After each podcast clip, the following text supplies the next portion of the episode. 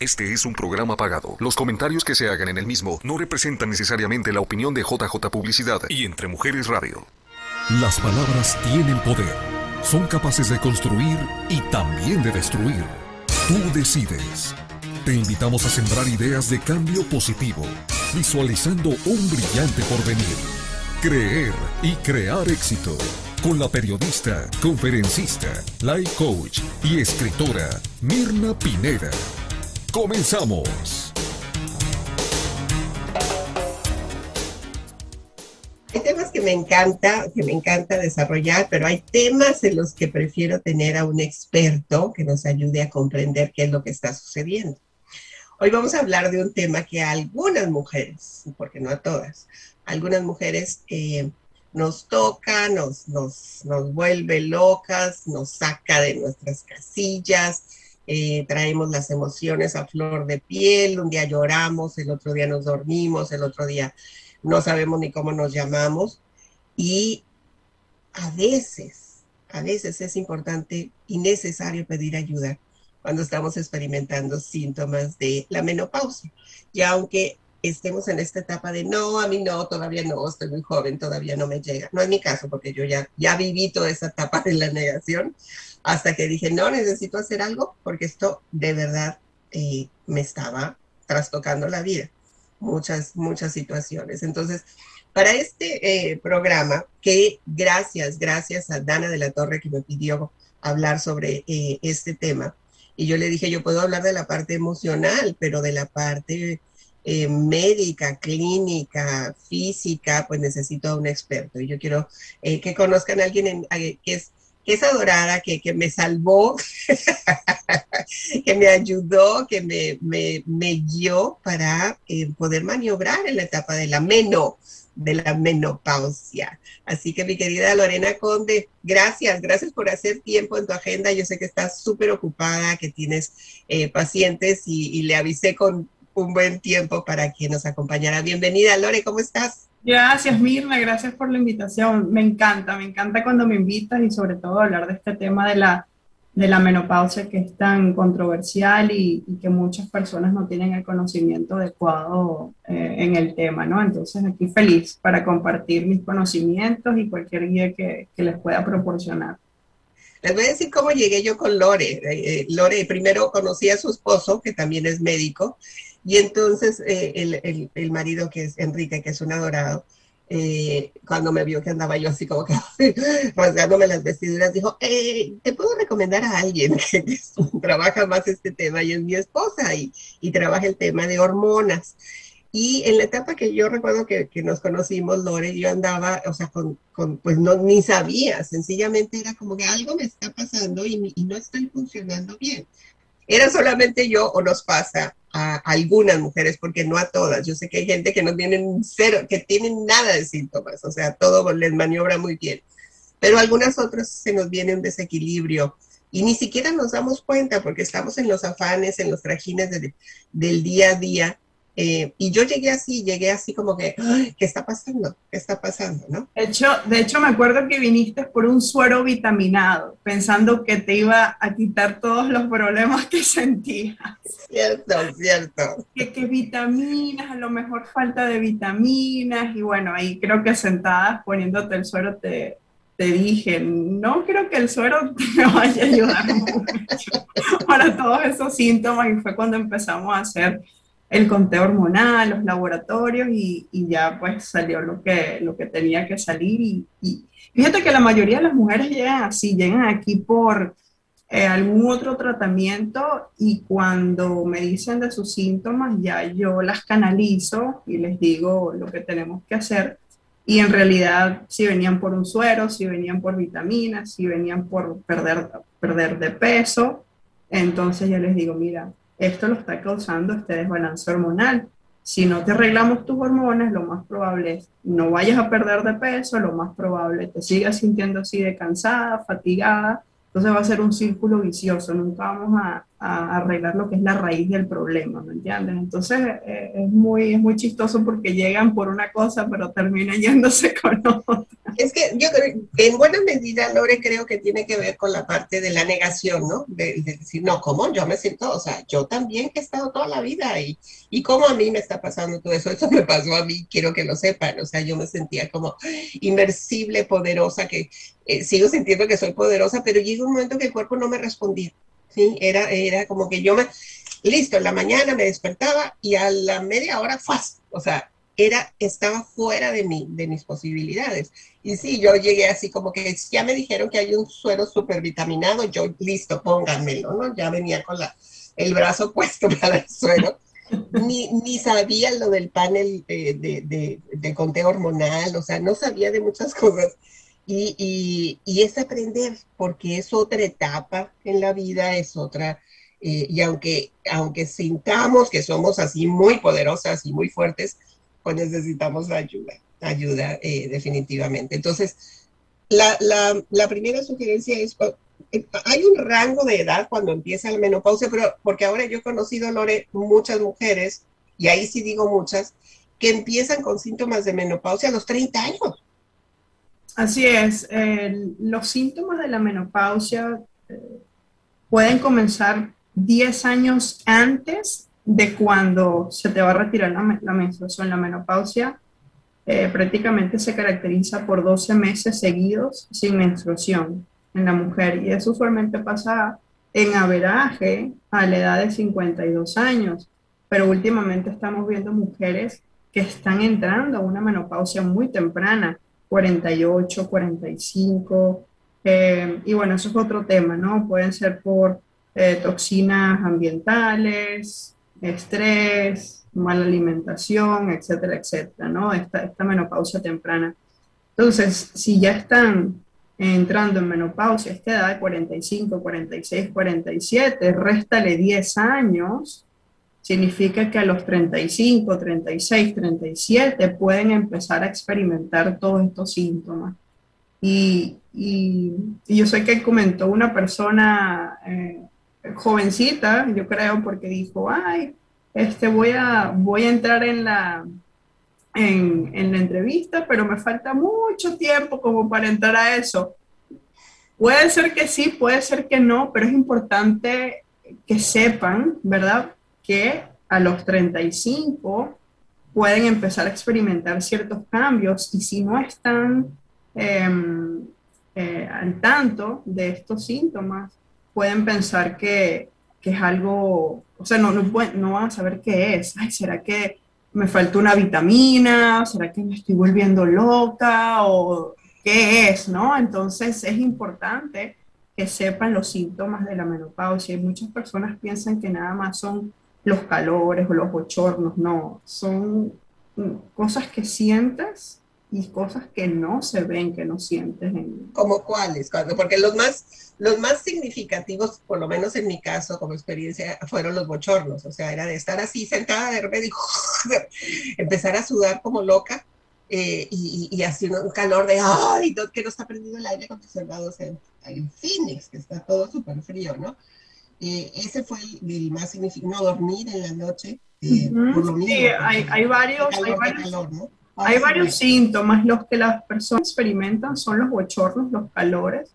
Eh, cuando empiezas apenas a entrar a la perimenopausia, cuando estás joven, 35, 40, no, no estoy diciendo que después de los 45 no estás joven, estás todavía joven, pero más, eh, pues una persona, como dicen, empezando a vivir, si estás eh, apenas empezando la perimenopausia, usualmente los síntomas los vas a sentir eh, unos días antes de tu ciclo menstrual, que es cuando las hormonas están en lo más bajo. Entonces, si la, la mujer empieza a sentir ciertos bochornos o, o lo que llaman el eh, síndrome, síndrome premenstrual, que empiezan con ansiedades, con irritabilidad, con eh, esas ciertas cosas que, que, uno ni se reconoce a sí mismo, usualmente pasan unos días antes y durante el periodo, que es cuando las hormonas están a lo más bajo. Eso es como por decir la etapa 1, ¿no? Ya después empiezas la etapa 2, que es un poquito más avanzada, una deficiencia eh, moderada de, de, hormonas y eso puede pasar aleatoriamente en el mes, no tiene que ver con tu ciclo, ciclo menstrual. Y por supuesto la etapa ya más severa, donde los síntomas son más frecuentes, más fuertes y ya eso puede pasar de los 45 en adelante. O sea, debemos de, lo estoy entendiendo que debemos de empezar a monitorear, como en el caso de Ale, fue la que, que, siempre está aquí, Ale Quiroz, y nos, nos ve desde eh, Obregón, Ciudad Obregón, Sonora, eh, que fue la que dijo, no, ya mí todavía me falta, pero es importante ir monitoreando entonces las hormonas, que es algo que no nos, no nos no sabíamos, Lore. O sea, no, es como que la vida la vivimos así como que al día a día, pero no es, no, no adquiere importancia eh, todo esto del conteo hormonal hasta que empezamos a sentir algunas señales. Pero lo que te estoy escuchando es que sí es importante irlas monitoreando desde, desde antes para saber si hay algún desbalance, porque los niveles de estrés pues han ido en aumento y mucho más ahora en la pandemia, no sé si se han disparado en, en, más personas, pero, pero el nivel de estrés que estamos experimentando es muy alto y no sabemos maniobrar el estrés en muchos casos, no hacemos ni el ejercicio ni la comida eh, adecuada, eh, ni el cuidado de nuestra mente y de nuestras emociones de manera adecuada. Entonces, sí es recomendable empezar a hacer este monitoreo eh, de las hormonas desde una etapa temprana sí e, es importante, primero, eh, y regresamos a tu pregunta, em, reconocer los síntomas de una menopausia o premenopausia, que serían los bochornos, los calores, empiezas con resequedad vaginal, tienes problemas para dormir, tienes, eh, por supuesto, bajo apetito sexual, tienes irritabilidad, impaciencia, ya tus límites eh, son mucho más, más cortos, de nada te enojas, de nada explotas, de otro día, otros días pues estás bien, todo lo que es la inestabilidad emocional, puedes tener em, incremento de peso, sobre todo lo que es la, la parte del abdomen, empieza a, a incrementar lo que es la grasa. Tienes también, fíjate que en la mujer, usualmente puedes experimentar palpitaciones y entonces piensan que es un problema en el corazón y van al cardiólogo, al doctor y todo sale normal. Pero usualmente cuando el estrógeno baja, puedes experimentar esas arritmias de repente como palpitaciones. Eso usualmente indica que es falta de estrógeno. Eh, puedes también experimentar eh, mucho cansancio, que tu estamina no es la misma, tu, tu, tu, energía no es la misma. Eh, puedes experimentar también cambios en tu piel más reseca, eh, también lo que es la elasticidad de tu piel empieza a perder lo que es la elasticidad. Entonces son, son muchos, muchos cambios los que puedes sentir y los que no sientes, cuando tus hormonas están bajas, empiezas a, a a experimentar problemas de em, resistencia a la insulina, entonces empiezas a estar, eh, a arrojar niveles prediabéticos cuando dices, bueno, pero ¿cómo que mi azúcar alta? Bueno, porque la testosterona y todas estas hormonas son importantes en lo que es la, la fisiología de todo esta, desde el azúcar, ¿no? Eh, puedes estar más propensa a cáncer de mamas, eh, puedes estar más propensa al Alzheimer, a osteoporosis, a hipertensión, a hiperlipidemia, que es el colesterol alto en sangre, muchas cosas que la gente no, eh, como dice, no relaciona ¿no? con la falta de las hormonas. Entonces, esos son síntomas que, que también empiezan a aparecer. Sí, déjame algunas de las de los comentarios, precisamente la Dana, que es la que te digo que, que, me pidió este programa. Gracias, Dana. Gracias porque gracias a ti estamos haciéndolo. Dice, estoy yo estoy experimentando todo eso, dice Dana. Nos están viendo en Panamá. María Conde, que debe ser tu, tu pariente, tu ah, hermana. Sí, mi hermana, saludos, sí. Eh, Verónica Vero Acosta dice, yo estoy súper contenta con el tratamiento hormonal con mi doctora Lorena Conde, la súper recomiendo sí, nos pasamos ahí las, los contactos y ya sabes, ¿no? Eh, dice, ¿qué más? Em, Ay, me estoy yendo para arriba. Gracias por el programa de hoy, dice Dana. Eh, pregunta Marta Viviana, ¿nuestra menopausia debe ser tratada por un ginecólogo, ginecóloga o por un endocrinólogo? Bueno, les voy a decir, ah, sí, por supuesto hay doctores, eh, no tanto endocrinólogos, pero sí el ginecólogo, ginecobstetra que tiene el entrenamiento para eh, ordenar el laboratorio y para interpretarlo y para tratar. Sí hay. Em, yo uso hormonas bioidénticas, son las únicas que recomiendo porque, como su palabra lo indica, son idénticas a tu cuerpo y no están procesadas de una manera sintética, no son de manera oral, sino que se administran de forma eh, a través de la piel, ¿verdad? En cremas, sublingual o en pellets, que son implantes. Esas son las únicas eh, formas que yo recomiendo. Entonces, lamentablemente, no todos los doctores saben eh, interpretar o, ni siquiera ordenar eh, un conteo hormonal. ¿Por qué? Porque nosotros fuimos entrenados en tratar síntomas y no tratar la raíz del problema.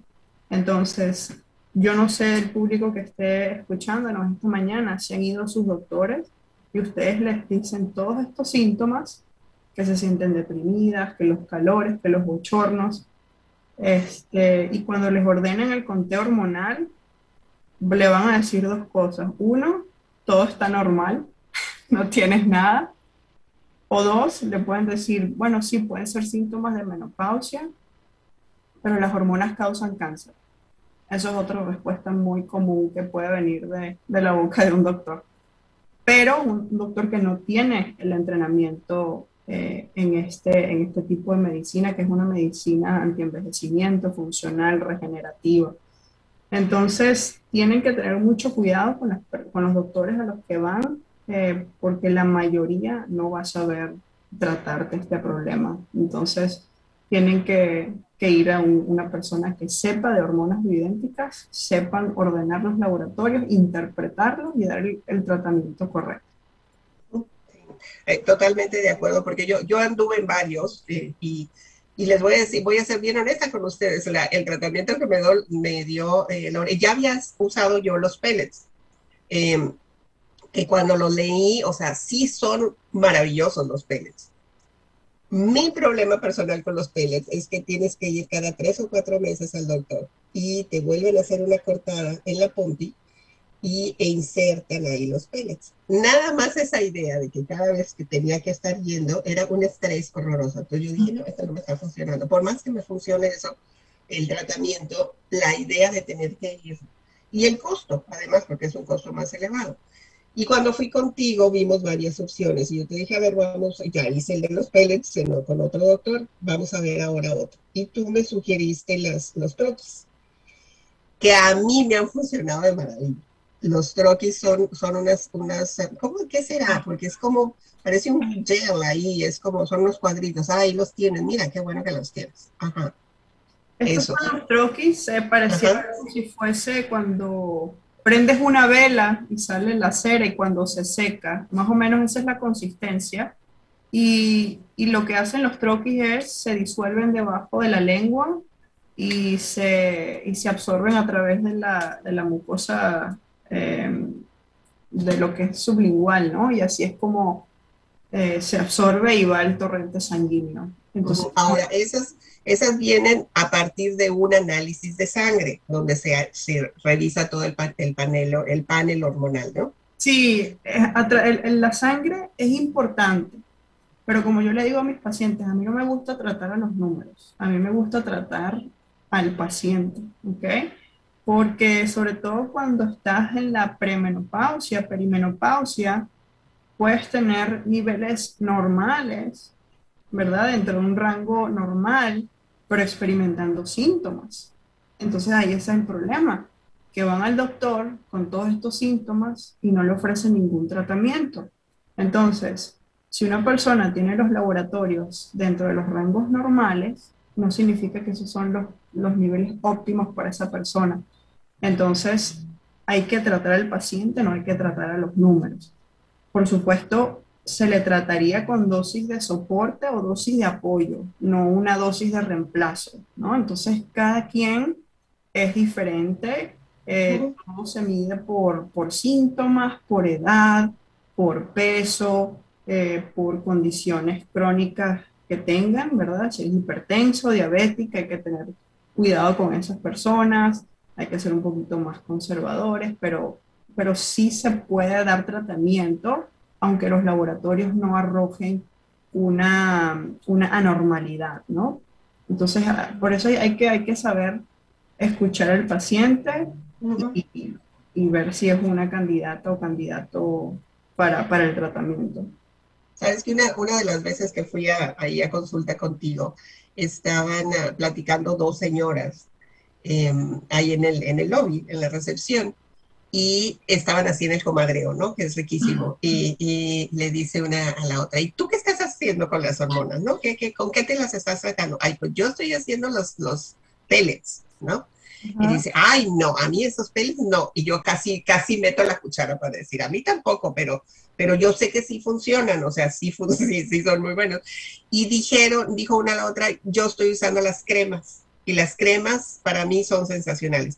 Y yo en ese momento dije, ah, yo no he usado las cremas. O sea, es otra opción. ¿En qué consiste en este tratamiento de, de hormonas eh, bioidénticas con, con, las cremas? ¿Cómo es eso? Sí, hay, hay tres, eh, tres, opciones que yo le doy a mis pacientes.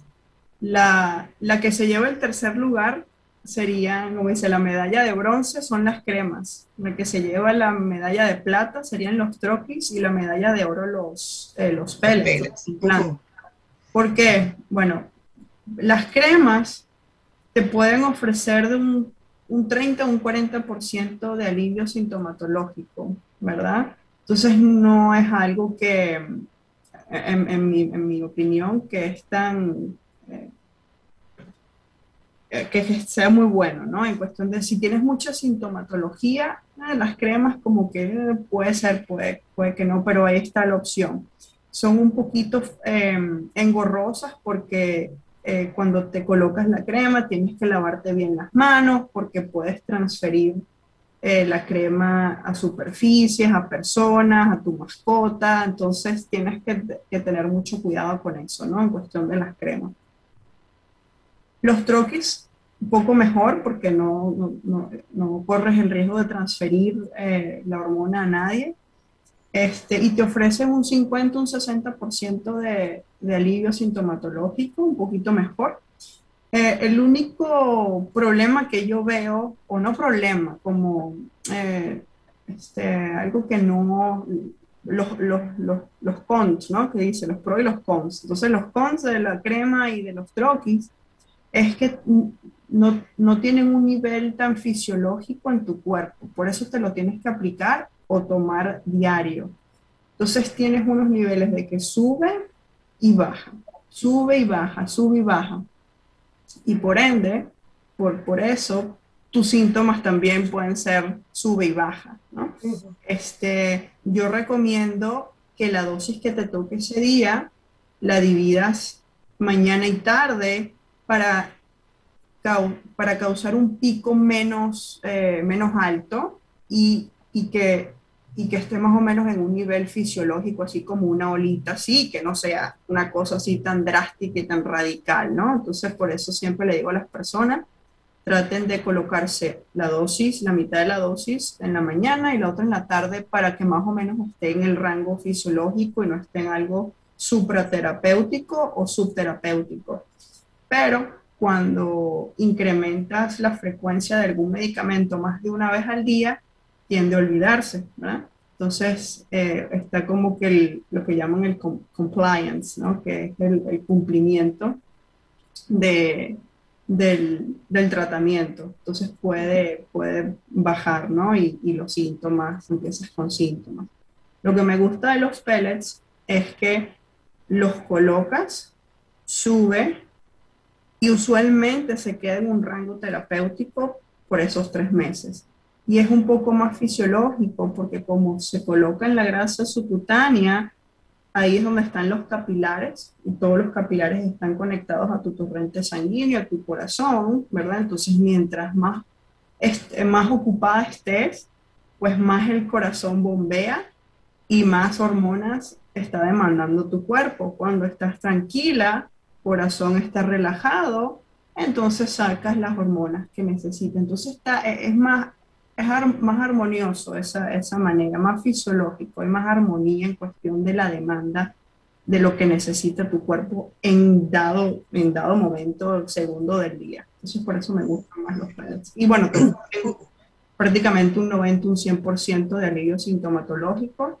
Es impresionante ver las mujeres como vienen con unos síntomas desgarradores que les afecta tanto en su vida personal como profesional y que en dos semanas boom. Es que es algo. Yo sé, sí, no, me consta, me consta. Y lo hicimos, mira, nosotros, mi esposo y yo fuimos, porque era así como que, eres tú, no soy yo, o sea, somos los dos, entonces vamos los dos. Y lo hicimos los dos y sí, o sea, es, es como mágico ese pellet. El, el, la parte, te digo, que la, que la que a mí no me gustó y que, y que hubo algunos efectos secundarios en el caso de mi esposo, era el estrés que en mí provocaba ir a, a digo, si las inyecciones me causan malestar, pues imagínate el, hecho de saber que, que, se corta la piel y que entra, esa parte no. Entonces, a mí me está funcionando muy bien los troquis, pero esa soy yo, eso es bien importante lo que dijo Lore, la doctora Lorena Conde, que, que cada persona es diferente y a cada quien le va a funcionar de manera eh, diferente, pero los pellets es lo que más se está recomendando, eh, por lo menos por la medicina ahora la, en, en cuestión de hormonas bioidénticas, es lo que más funciona y tiene un costo más alto además. Correcto. Sí, el, el, más o menos es el, el, como dice el gold standard, el, los pellets, por, por, porque funcionan sumamente bien y son más, eh, tienen, tienen un nivel más fisiológico y va más o menos con el ritmo de tu, de tu, de tu cuerpo y la demanda de, de tu cuerpo.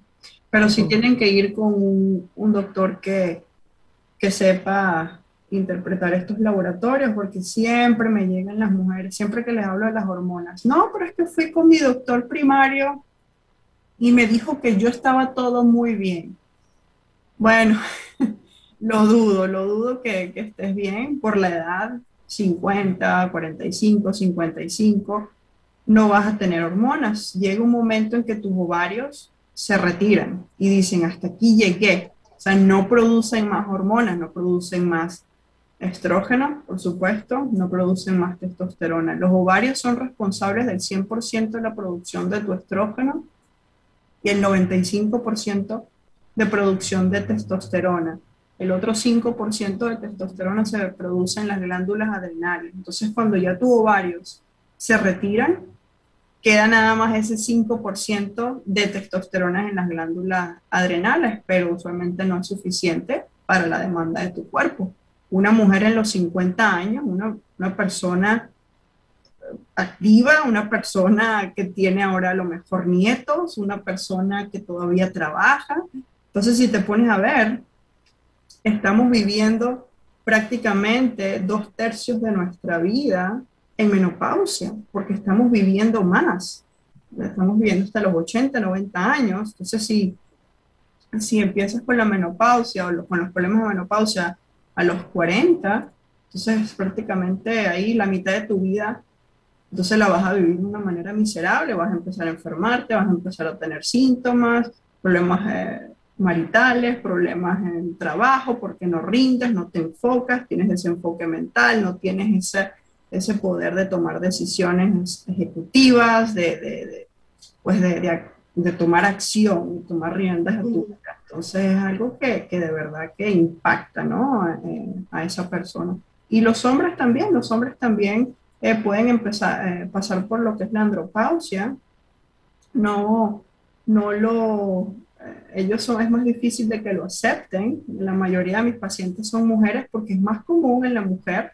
Es, es menos común en el hombre que tenga deficiencia de testosterona, pero sí las he visto.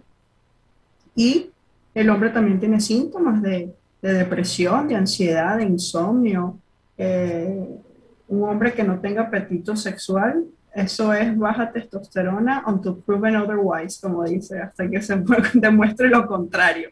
Entonces, es, es algo que, que requiere atención médica, porque ¿quién va a querer vivir así? Totalmente. Totalmente. Y de eso, aunque, aunque era como chiste, voy a tener que hacer una pausa, Lore, pero el, le, eh, yo puse en el, en el flyer, cuando hice el flyer, puse un chiste que yo cuando lo leí, lo leí en inglés, dio, o sea, está buenísimo, porque, porque decía que le preguntaron a un señor, ¿y usted sabe qué es la menopausia? Y él dijo, oh, sí, es cuando las mujeres ponen en pausa a los hombres. Por eso se llama men on pause. Estuvo genial, estuvo genial. Que eh, tiene mucho, tiene mucho de, o sea, chiste, pero tiene, tiene mucho de razón porque sí, o sea, las mujeres eh, eh, entramos en este periodo de, de, desesperación y lo que menos se te antoja es tener relaciones, tener sexo, tener intimidad, que lamentablemente esto también afecta en, en la relación de pareja y por eso es importante pedir ayuda. Recuerden que se pide ayuda no porque seamos débiles, sino para mantenernos fuertes. Voy a hacer una pausa en este, en este inter, Lore, vamos a leer algunos de los comentarios y dar eh, respuestas si tienes alguna eh, algún comentario, algunos de los de lo que están diciendo. Que pregunten, pregunten. Para... Aquí hay varias, entonces vamos a aprovechar para, para, echarles un vistazo y, y, y, comentarlos aquí en el programa. ¿ok? Estamos conversando con la, con la doctora Lorena Conde. Ahí está el número, está el contacto de, de la clínica que es MedSpa, ¿verdad? Doctor C. Metzpa, correcto. Ahí está eh, el contacto. Eh, pidan ayuda, o sea, cada, es, cada quien decide y lo importante es cuidarnos, ponernos atención, porque podemos estar enfocadas en Raimundo y medio mundo se nos olvida la persona más importante que somos nosotros. Una pausa y regreso. Libérate de creencias limitantes que frenan tu desarrollo. Es hora de crear nuevos paradigmas. Estás escuchando Creer y Crear Éxito con Mirna Pineda. Quédate con nosotros. Sumérgete en el mar del bienestar natural con los productos The Holistic Sea, lo más selecto en ingredientes de origen botánico, mineral y orgánicos. Prueba nuestras velas de soya aromáticas, ambientales y de masaje, así como la línea de aromaterapia de aceites esenciales. Y para el cuidado de cara y cuerpo, contamos con jabones botánicos, exfoliantes, con sales minerales, mascarillas y cremas humectantes. Todos nuestros productos son libres de parabenos. The Holistic Sea, la madre naturaleza nos provee de ingredientes y nosotros los fusionamos para que tú los disfrutes. Encuéntranos en Facebook como The Holistic Sea o al 623-703-3891.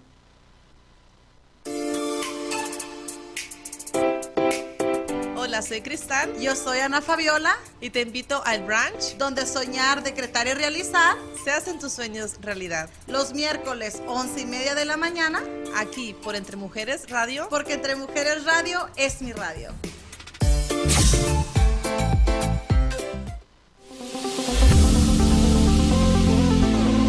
Decibel Academia. El nivel de tu comunicación.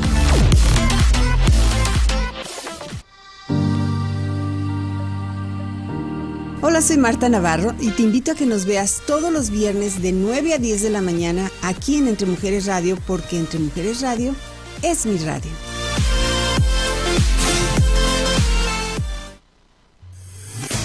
Soñar es el primer paso para diseñar metas. Ponte en acción para creer y crear el éxito.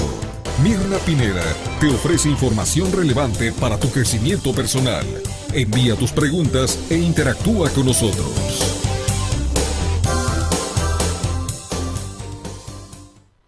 Gracias por estar conectados en este espacio de creer y crear éxito. Hoy estamos aprendiendo sobre la menopausia y bueno, las, personas que eh, han comentado aquí sí tienen esos síntomas.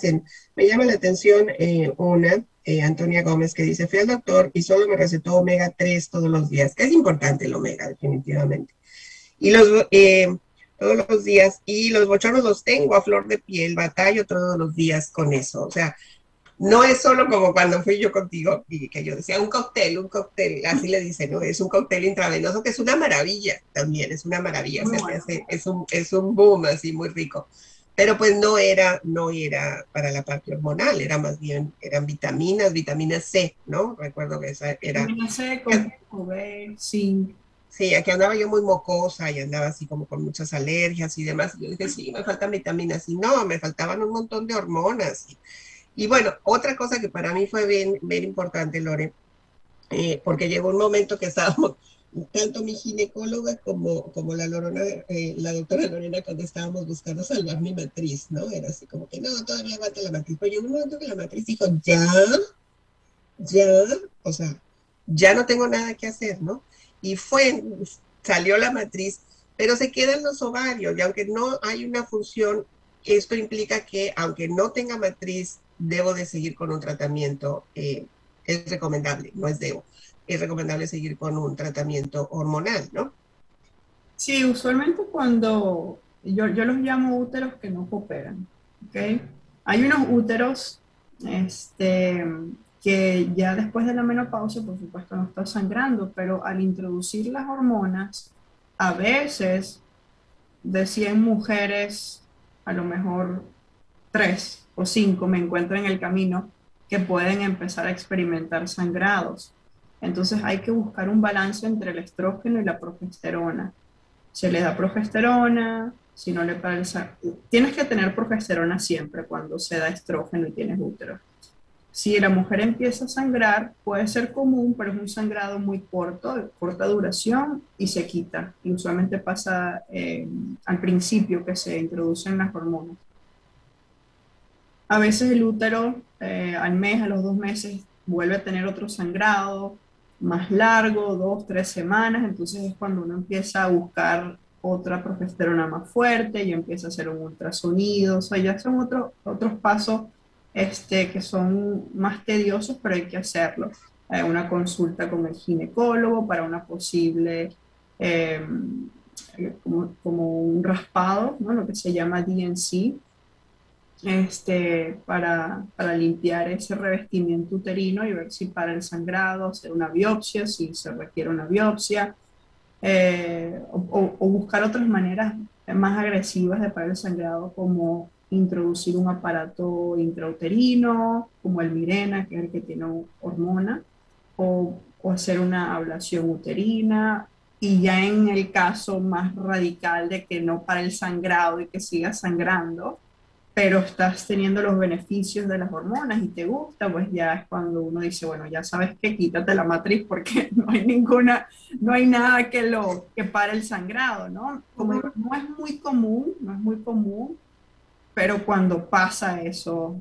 pasa, pasa. Yo, yo, yo fui de esas excepciones, yo fui de esas y Usualmente, usualmente llegas a parar el sangrado con una progesterona más fuerte, pero otras mujeres escalan a, a bueno, a, la consulta. Con Todas, todo lo que les está diciendo Lore, todos esos pasos, todos me los eché yo, todos, o sea, el raspado, el, el, la biopsia, todo, y además con el susto, ¿no? De, de, de, sí, se, ¿qué me está pasando? Porque dicen, ay, porque estoy sangrando otra vez. Entonces hay que, eh, hay que asegurarles de que no es nada malo, de que es algo que puede pasar.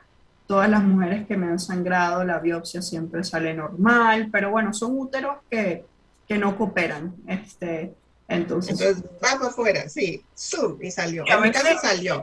En tu caso salió, en otro caso pues se ha manejado con el medicamento, están estables, todo bien, pero si hay casos de que, o sea, ¿qué hacemos? ¿Verdad? Ya cuando, a mí sí me, me, preocupa una, una, una, histerectomía cuando la mujer está en la premenopausia, que ya está, que todavía sus ovarios están produciendo estrógenos y testosterona, ¿verdad? Porque cuando sacas el útero, aunque dejes los ovarios, esa, esa cirugía puede, puede impactar negativamente el funcionamiento de los ovarios, porque todo está conectado, las arterias, torrente sanguíneo, cuando sacas el útero tienes que, usualmente los ovarios se llevan un infarto, porque tienes que eh, cortar la sangre que va a los ovarios en la cirugía, y aunque no quieras, esos ovarios sufren en esa operación y te puede causar una, em, una, una, una, menopausia más temprana o un, un, este, un bajón de hormonas como un 50%, porque esos ovarios no van a ser mismos. Por eso es que no me gusta una histerectomía, al menos de que se tenga que hacer porque hemorragias y bueno, ni modo, tienes... No, yo me acuerdo cuando te dije, yo dije, ya, o sea, y me dijo, me dijiste, sí, o sea, ya, ya hicimos todo, todo lo que les dijo Lore, todo lo hicimos nosotros, yo siguiendo las, las indicaciones y llegó un y ha sido la mejor decisión, Lore, te voy a decir, o sea, sacar la, la matriz fue la mejor decisión, era si yo me despedí de ella, le agradecí por todo lo que me dio, listo, va, y fue buenísima, o sea, y la cirugía fue sensacional, fue fue con estas pinzas, con, el, con un robot. Eh, quedaron tres rayitas en, la, en, el, en, el, vientre, o sea, fue una maravilla. Eh, y, y, mi pregunta era también, o sea, aún cuando te quitan la, la, la matriz, cuando pasamos por la histerectomía, eh, es importante seguir tomando o fortaleciendo el cuerpo con hormonas. ya no estoy tomando la progesterona, me dijiste, porque pues ya no tengo la matriz pero sigo, sigo, necesito todavía ese balance, ¿no? Aunque no tenga la matriz. Claro, la matriz está ahí prácticamente para, para tener bebés, ¿verdad? Te dejaron, pues ya, ya, Te, dejaron, te dejaron los ovarios, al sacar la matriz, esos ovarios, como, como decían anteriormente, pueden estar afectados pero ya a ti se te estaba dando un reemplazo hormonal y esos ovarios no, no tienen funcionamiento. Entonces, que te la quiten, que te lo dejen, no importa porque ya se te está dando reemplazo hormonal. El problema es quitarla cuando todavía tienes ese funcionamiento ovárico, pues es en, la edad eh, reproductiva de la mujer, ¿no? Entonces, pero ya cuando estás en la menopausia, el útero no coopera, es un útero sangrón, va para afuera. Ok. Hay una pregunta aquí de Dana, que es la, que nos dice, eh, una pregunta, una ginecóloga que vi me dijo que me sometiera a una cirugía de retirarme la matriz, que mm. esto ayuda, eh, estando teniendo el periodo por seis meses sin interrupción. ¿Cuál es su opinión al respecto? Que, que se sometiera a una histerectomía porque no tiene el periodo me dijo que me sometiera a la cirugía de retirarme la matriz, que esto ayuda, están, estando, es que así dice, he estado teniendo el periodo por seis meses, sin, o sea, ella seguía con el periodo, es lo que yo entiendo, mm. que sí tenía el periodo por seis meses, pero que le, le dijeron que mejor se quitara la matriz. Mm, si es por esa razón, por dejar de sangrar y que no te venga el periodo no es una buena, no es una buena eh, opinión o, consejo.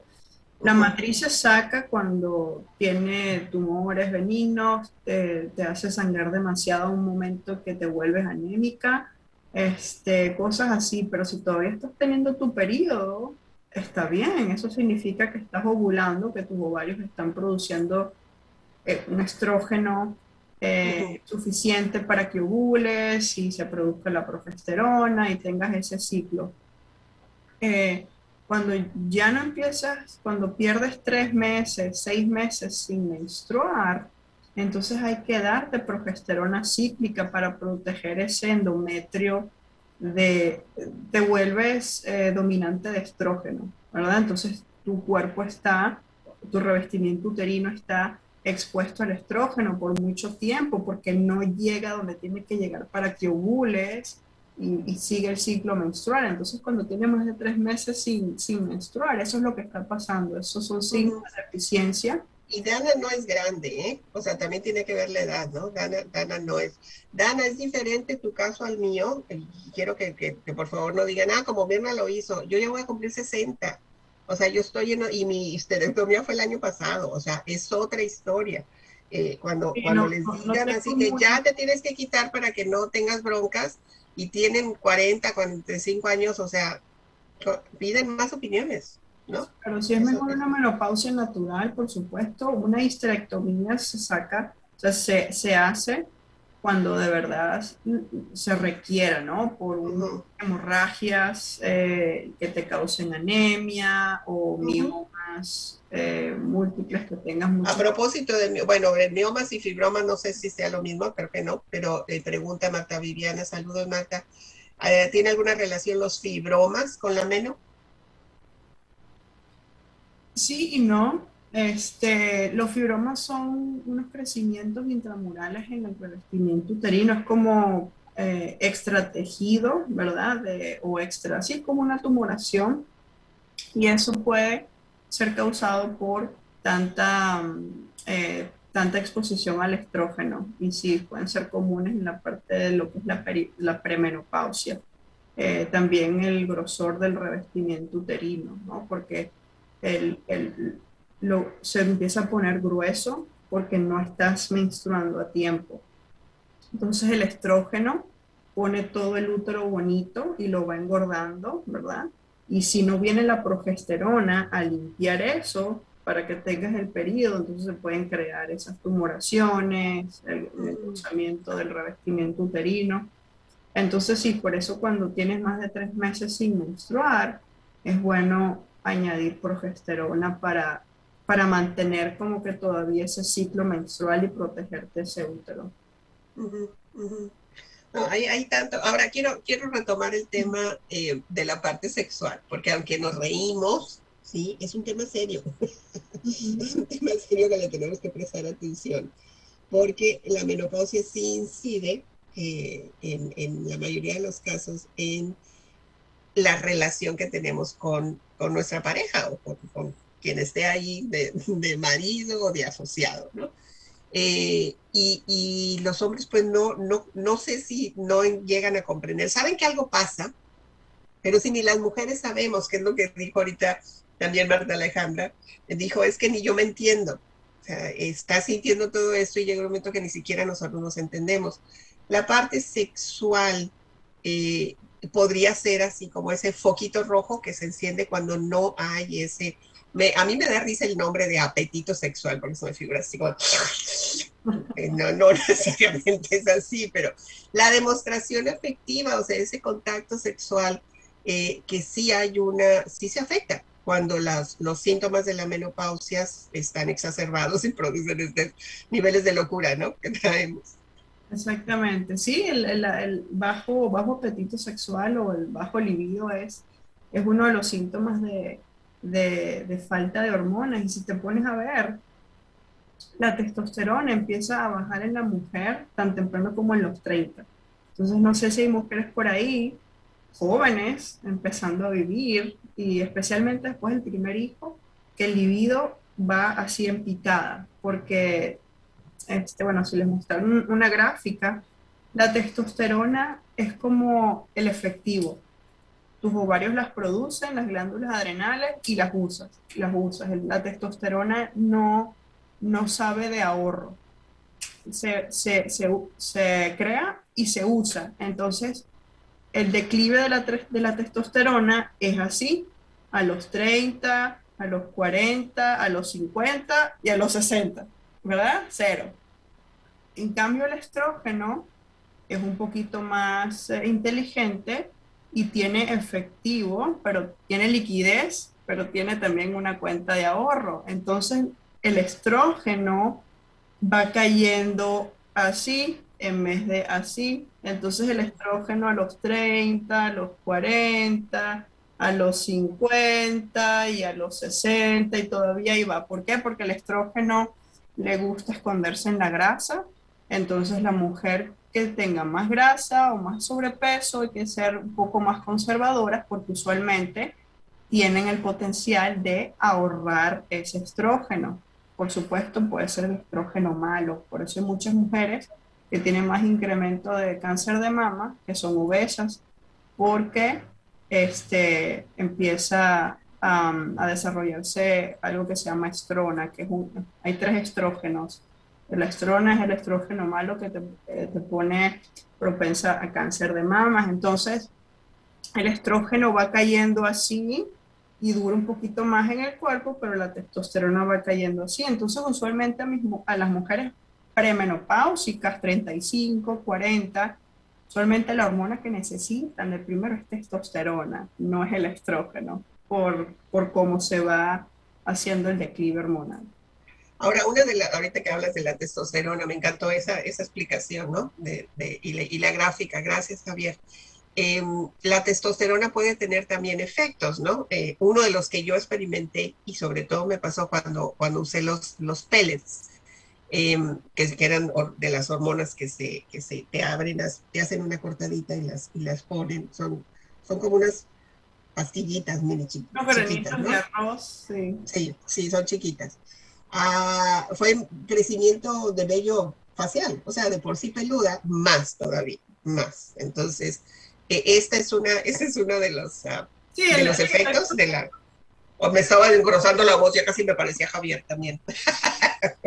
El efecto secundario eh, más común de un reemplazo hormonal eh, es algo que puede pasar por los primeros meses, puede ser pasajero o puede ser algo que, que, se queda, ¿no? Pero se puede controlar ajustando dosis o dando ciertos medicamentos que bloquean esa, eh, esa conversión. Lo que pasa es que la testosterona usualmente se, se convierte en DHT, que es otra hormona que es la que causa eh, vello facial o caída del cabello.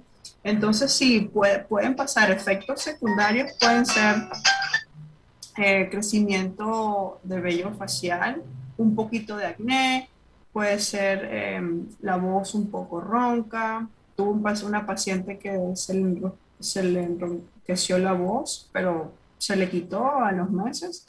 Este, eh, hay otro efecto secundario que es uno de mis favoritos, que es, eh, ¿cómo se, en español sería um, appropriate sexual behavior, que es una conducta sexual inapropiada. Me encanta. que resulta ser muy apropiada. Exactamente. Ese puede ser un efecto secundario.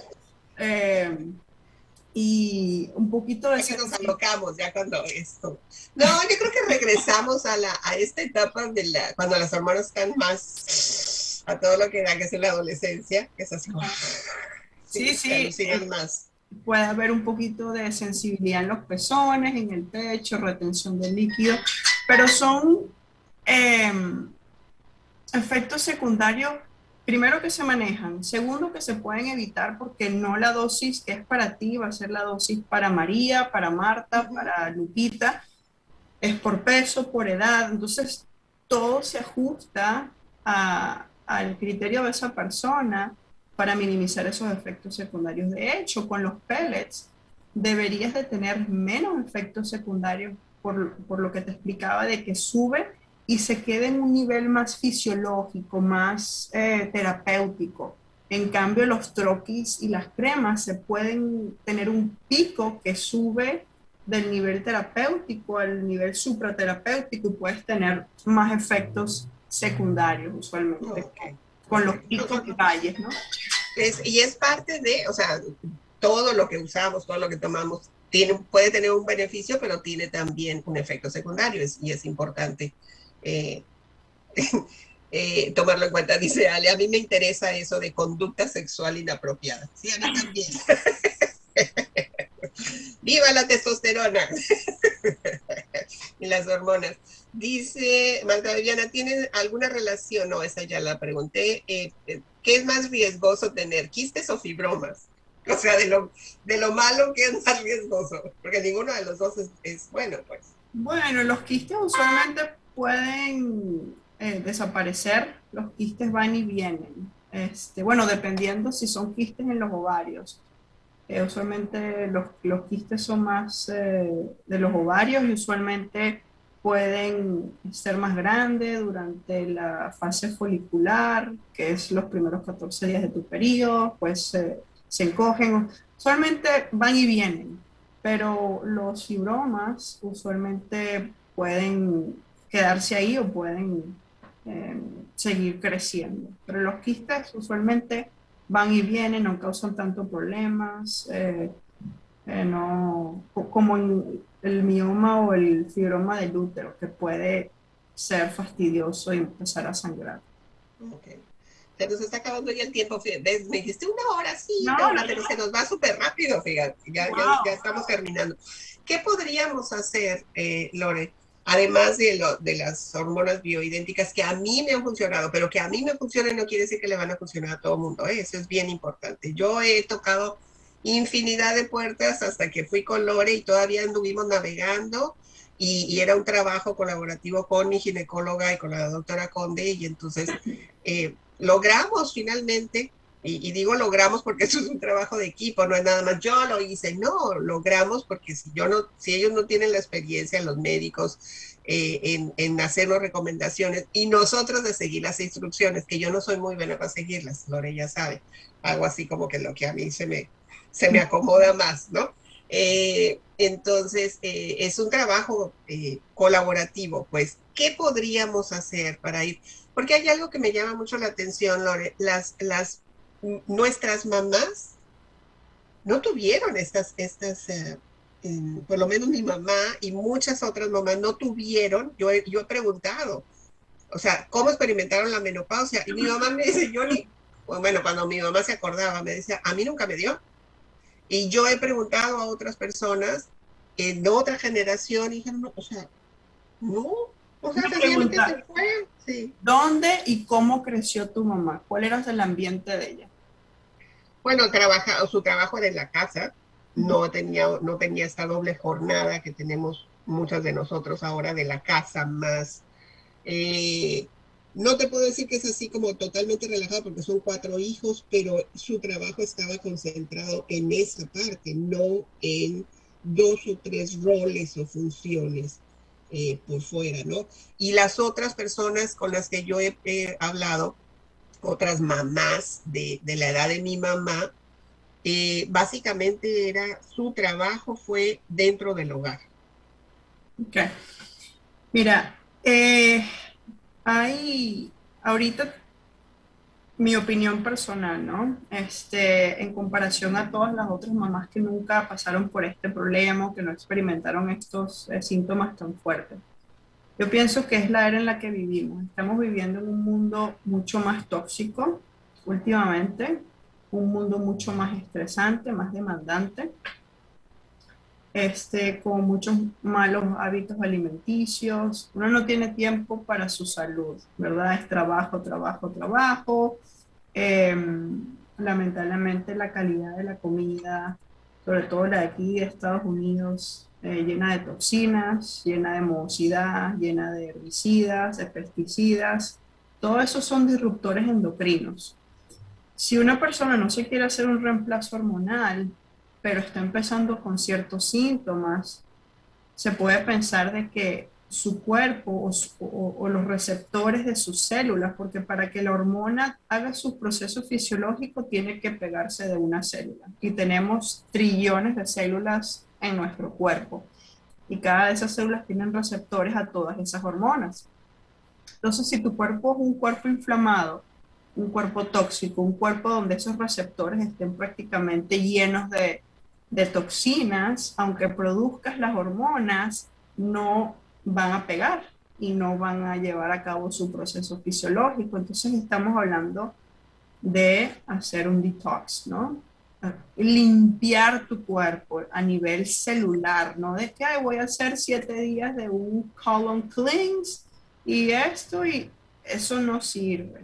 Eso es, estamos hablando de un detox a nivel profundo, a nivel celular, intracelular, para que las hormonas que tu cuerpo todo esté produciendo puedan llevar a cabo sus funciones fisiológicas. Entonces, en mi parecer, para extender porque va a llegar un momento en que tus ovarios no funcionan, ¿verdad? Pero si podemos extender la vida de esas hormonas y sensibilizar tu cuerpo, sensi, sensi, como hacerlo sensible, ¿verdad? A estas hormonas que todavía andan por ahí en tu cuerpo, entonces estamos logrando eh, evitar ¿no? un reemplazo hormonal. Pero esa es mi opinión, de que un mundo tóxico, eh, estamos produciendo nuestras hormonas, pero las células están tan inflamadas, están llenas de estas, todas estas toxinas que, que hacen caso omiso a todo lo que está alrededor de ellas. Entonces es cuando empezamos a manejar estrés, manejar alimentación. Prácticamente la comida es es el 80% de muchas de las curas de muchos eh, problemas crónicos que hay en este país. Entonces, si ya arreglamos esa parte, damos ciertos suplementos para barrer y limpiar la casa, entonces estamos poniendo nuestro cuerpo un poco más eh, óptimo de una manera en que pueda recibir todas esas señales que, que, nosotros mismos estamos produciendo sin tener que darle nada de afuera. Me, me, me, parece muy, con mucho sentido y mucho sentido práctico el, el bien dicen que somos lo que comemos, ¿no? Y hay un impacto definitivamente en esos, en esos alimentos. Y ahora entiendo la, la pregunta que me decías, ¿dónde creció tu mamá? No es, no, ella no creció en un, en un pueblo, no te puedo decir que es, que era, porque creció en la, en la ciudad y nosotros crecimos en la ciudad, pero sí el ambiente era mucho más saludable, la comida era más saludable, era menos procesada, eh, mi mamá hacía toda la comida, o sea, no era como que un paso al McDonald's y traigo la cajita feliz, no, o sea, era otra, otra estructura de comida, ¿no? Entonces sí, obviamente tiene mucho, mucho que ver. Lore, muchas gracias. Eh, doctora Lorena Conde es mi, mi, doctora favorita, le digo, porque me, me, me salvó, me ayudó, me, me guiaste en todo este camino y todavía sigo, no quiere decir que ya ya haya terminado y te agradezco, te agradezco muchísimo que te hayas dado el tiempo, sé que estás en consulta y que es bien complicado sacarte, ya te están hablable, vente a trabajar, así que gracias. Eh, ahí está el contacto, ha estado saliendo. Pidan otras opiniones, no quiere decir que sea la única, la última. hay muchas opiniones, esta es la que a mí en lo personal me ha funcionado y con toda mi gratitud. Lore, muchas felicidades por tu familia, por tu nueva bebé tiene tres hijos hermosísimos. Este, la última vez que nos vimos físicamente, les digo que Lorena estaba embarazada y ya tiene, ¿qué? ¿15 meses la niña? Ya tiene, sí, o 16 meses ya, por ahí. Casi vamos a la quinceañera, ya nada falta eso. Un abrazo enorme, Lore, muchas gracias, por acompañarnos en este espacio y por toda tu información. Feliz día. Hasta la próxima, bye. Al final, bye. Abre la mente a nuevas posibilidades de desarrollo. La herramienta más poderosa de transformación personal es tu mente. Cuando tú cambias, cambia todo a tu alrededor. Es tiempo de cambiar y actuar para creer y crear el éxito que mereces. Agradecemos profundamente tu compañía. Mirna Pineda desea acompañar tu proceso para creer y crear el éxito. Te esperamos la próxima semana, aquí por entremujeresradio.net.